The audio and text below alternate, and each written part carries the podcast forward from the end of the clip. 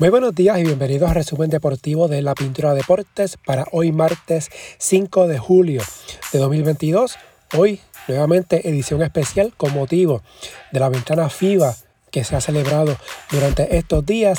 Anoche Puerto Rico se apuntó un importante triunfo ante México 97-87 en tiempo extra. Con la victoria, Puerto Rico termina la primera fase de estas eliminatorias con marca de 3 y 3. Esto en el grupo D en América. México culminó con marca de 4 y 2. Estados Unidos, que le ganó a Cuba 87 a 64, terminó primero con 5 y 1. Cuba se despidió de las eliminatorias con marca de 0 y 6. La importancia de la victoria de Puerto Rico es que adelanta la segunda ronda ahora con marca de 3 y 3 y más importante, le ganó la serie particular a México. Dividieron honores 1 y 1, pero en el diferencial de puntos Puerto Rico tuvo un más 6 entre los dos partidos ante los mexicanos, ya que México había ganado el primer juego por 4 puntos, Puerto Rico necesitaba ganar por 5 o más para llevarse ese diferencial de puntos pensando en un posible empate en la segunda ronda de estas eliminatorias. Así que mínimo se cumplió el objetivo de que era dividir esta ventana, una victoria, una derrota, pero más importante que esa victoria fuera ante México y ganar el diferencial de puntos. José Alvarado volvió a ser la figura de Puerto Rico, 22 puntos, 7 rebotes, 7 asistencias, 2 cortes de balón. Jean Clavel, 17 puntos, 4 rebotes, 4 asistencias. Y Mael Romero, 13 puntos, 12 rebotes. Chris Ortiz, 14 puntos, George Condit, 6 puntos, 8 rebotes. Puerto Rico consiguió 13 triples en el partido de anoche en 30 intentos, recogió 51 rebotes, repartió 24 asistencias, cometió 19 pérdidas. Por México, Daniel Amigo, 20 puntos, 9 rebotes, 5 asistencias. Gabriel Girón, 14 puntos. Paco Cruz, 19 con 5 asistencias. Puerto Rico llegó a tener ventaja hasta de 18 puntos en este encuentro con un segundo parcial, el cual ganó 32 a 17. No obstante, en la segunda mitad, en especial en los primeros minutos del tercer periodo, el arbitraje tomó un papel protagónico, lo que muy bien aprovechó México para recortar distancias y eventualmente México en el cuarto parcial llegó a tener ventaja de un punto. Triple clave de José Alvarado empató el partido con un minuto por jugar. Más adelante los boricuas tuvieron el balón para intentar ganar el partido, aunque no iba a ser por la cantidad necesaria. Pero hubo una pérdida de balón de Jean Clavel que cometió un backcourt. México tuvo la opción del gane, pero la defensa de Puerto Rico evitó que esto así fuera. En el tiempo extra, Puerto Rico superó a México 13 a 3 para llevarse la victoria y como mencioné al principio, asegurar la diferencia de puntos ante los mexicanos en escenario de cualquier empate. Luego del partido, el dirigente Nelson Colón dio sus impresiones de la victoria boricua en conferencia de prensa. Era un juego vital para todos nosotros, sabíamos que no iba a ser fácil. Eh, México es un equipo, ¿verdad? Siempre lo da todo, los juegos con nosotros son, son así, son, son eh, juegos grandes de clutch. Eh, y hoy tuvimos que ir eh, a, hacer muchas cosas diferentes durante el mismo partido, ¿verdad? Pero gracias a Papá Dios mantuvimos la fe, el grupo siguió trabajando unido, cosas buenas, cosas malas, pero a la larga pues mantuvimos ¿verdad? La, la cordura y pudimos ejecutar canastos importantes en el momento grande. La conferencia de prensa de Puerto Rico duró sobre 20 minutos. Está disponible en el canal de FIBA en YouTube para quienes quieran escuchar las declaraciones del dirigente Colón y también de Jan Clavel y Stephen Thompson, quien jugó ayer por Puerto Rico luego de la baja por protocolos de salud de Javier Mojica. De hecho, Thompson aportó 9 puntos y 4 asistencias y anotó un triple bien importante en el tiempo extra para Puerto Rico. En el grupo C, ayer lunes, Canadá venció a Islas Vírgenes estadounidenses 113 a 67, República Dominicana a Bahamas 88 a 80. De esta manera concluyó la primera etapa de estas eliminatorias en América y cómo quedan los grupos para la segunda ronda.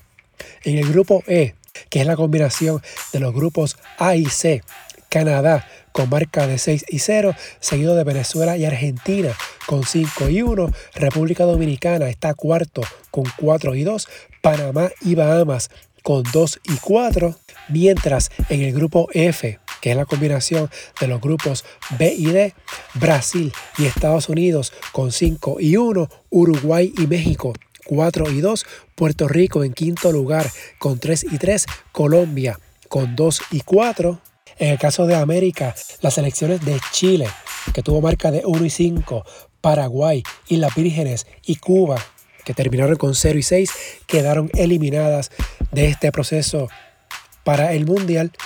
De estas cuatro, tres jugarán en el preolímpico, que será en agosto del próximo año, en pos del pase al repechaje.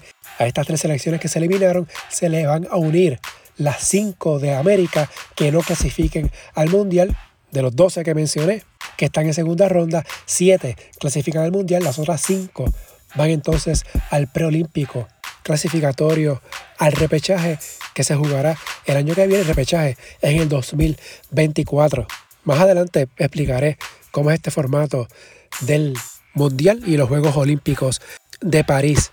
Ahora bien, si el Mundial fuera hoy, estarán clasificados Canadá, Venezuela, Argentina, Brasil, Estados Unidos, Uruguay y República Dominicana, que aunque tiene marca de 4 y 2, al igual que México, pero en el diferencial de puntos, República Dominicana tiene un más 73 y por eso estará clasificando si hoy fuera el corte final para el Mundial.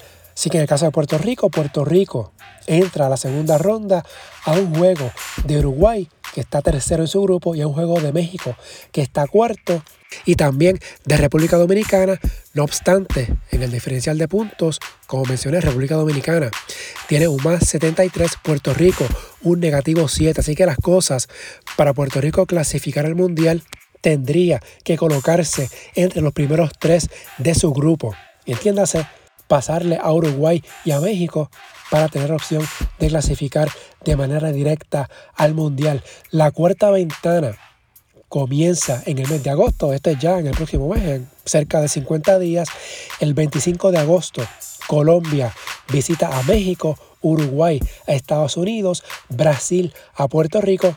Esto como parte del grupo F. También estará activo el grupo E cuando Venezuela visita Bahamas, Argentina, Canadá, Panamá a República Dominicana. Entonces, el 29 de agosto, en el grupo de Puerto Rico, México visita a Brasil, Estados Unidos a Colombia, Puerto Rico estará visitando a Uruguay. En el caso específico de Puerto Rico, en noviembre, en la quinta ventana, Puerto Rico jugará de local el 11 de noviembre ante Colombia, el día 14 ante Uruguay, entonces en febrero del próximo año, el día 23, Puerto Rico visita a Brasil y el día 26 a Colombia. Para que tengan una idea, en las eliminatorias del pasado Mundial China 2019, de los 31 equipos que consiguieron su pase al Mundial, 25 tuvieron que ganar al menos 8 partidos para sellar su pase al Mundial. Eso es el 80% de los equipos que clasificaron al Mundial. A solo 6 le bastó con ganar 7 para asegurar su pase. O sea, en otras palabras, en esta segunda ronda, si Puerto Rico termina con marca de 4 y 2, terminaría las eliminatorias con marca global de 7 y 5. Eso no garantiza el pase al Mundial, Ahora Puerto Rico, si gana 5 de los 6 partidos, terminaría con 8 y 4. Y ahí las opciones serían aún mayores para clasificar. Así que veremos cómo le va a los boricuas en el papel. Puerto Rico le tiene que ganar a Colombia los dos partidos y tratar de ganar los dos partidos, ya sea ante Uruguay o Brasil. En otras palabras, entre esos cuatro partidos, los dos ante Brasil y los dos ante Uruguay, Puerto Rico tendría que irse con marca de 3 y 1 para aumentar sus opciones de clasificar. De lo contrario, lo más probable dependería de otros resultados en el grupo. Así que vuelvo y repito, la próxima ventana de estas eliminatorias será en el mes de agosto. Importante que no se nos olvide durante el medio tiempo del partido entre Puerto Rico y México. Alfonso Plomer anunció su decisión de jugar por Puerto Rico a nivel internacional. Hizo el anuncio durante el medio tiempo, como mencioné, en la transmisión televisiva del partido de anoche a través de Guapa Deportes. Así que Plomer estará disponible para jugar por Puerto Rico a nivel internacional. En la conferencia de prensa, Nelson Colón indicó que Plomer debe estar en esa lista de 24 en la convocatoria para la próxima ventana.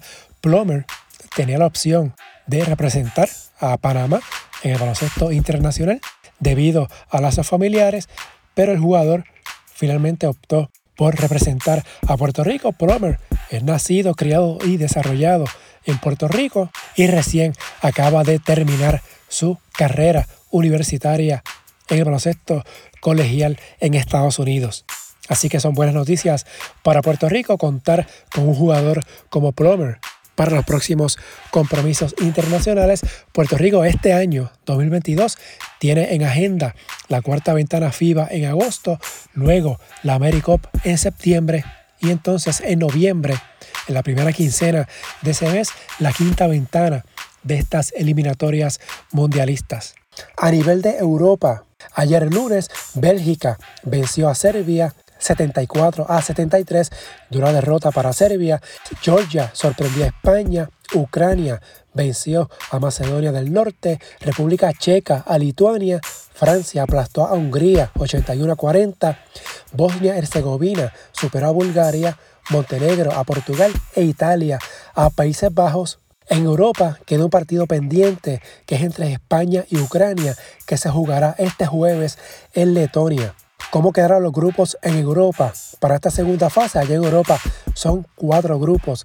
Para la segunda ronda, en el grupo I, Grecia y Letonia tiene marca de 3 y 1, Turquía y Bélgica 2 y 2, Serbia y Gran Bretaña 1 y 3. En este grupo, los equipos arrastran cuatro resultados de la primera ronda, ya que Bielorrusia fue expulsado de estas eliminatorias debido al conflicto bélico que hay en Ucrania. Y para que todos los equipos estén en igualdad de condiciones, pues Letonia, Bélgica y Serbia no arrastran sus resultados que tuvieron ante Eslovaquia, que fue el equipo que se eliminó en el grupo A. Bielorrusia estuvo en el grupo B junto con Grecia, Turquía y Gran Bretaña. En el grupo J están Alemania y Finlandia con 5 y 1, Eslovenia 4 y 2, Israel 3 y 3, Suecia y Estonia con marca de 2 y 4. En el grupo K, Francia y Lituania con marca de 5 y 1.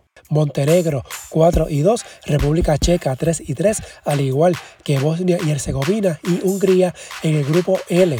Italia tiene marca de 3 y 1, Islandia también 3 y 1, España 2 y 1, Georgia 2 y 2, Ucrania 1 y 2, Países Bajos 0 y 4. En esta sección Rusia fue expulsado por el asunto de la guerra, eh, había estado en el grupo con Italia, Islandia y Países Bajos, por ende esos resultados con Rusia no se llevan a esta segunda ronda y para estar en igualdad de condiciones, los resultados de Macedonia del Norte no fueron incluidos para esta segunda ronda para Georgia, España y Ucrania. Así que queda pendiente ese partido de España y Ucrania, que es importante, ya que ese resultado sí se arrastra para la segunda ronda y define cómo será el orden de partidos para la segunda ronda.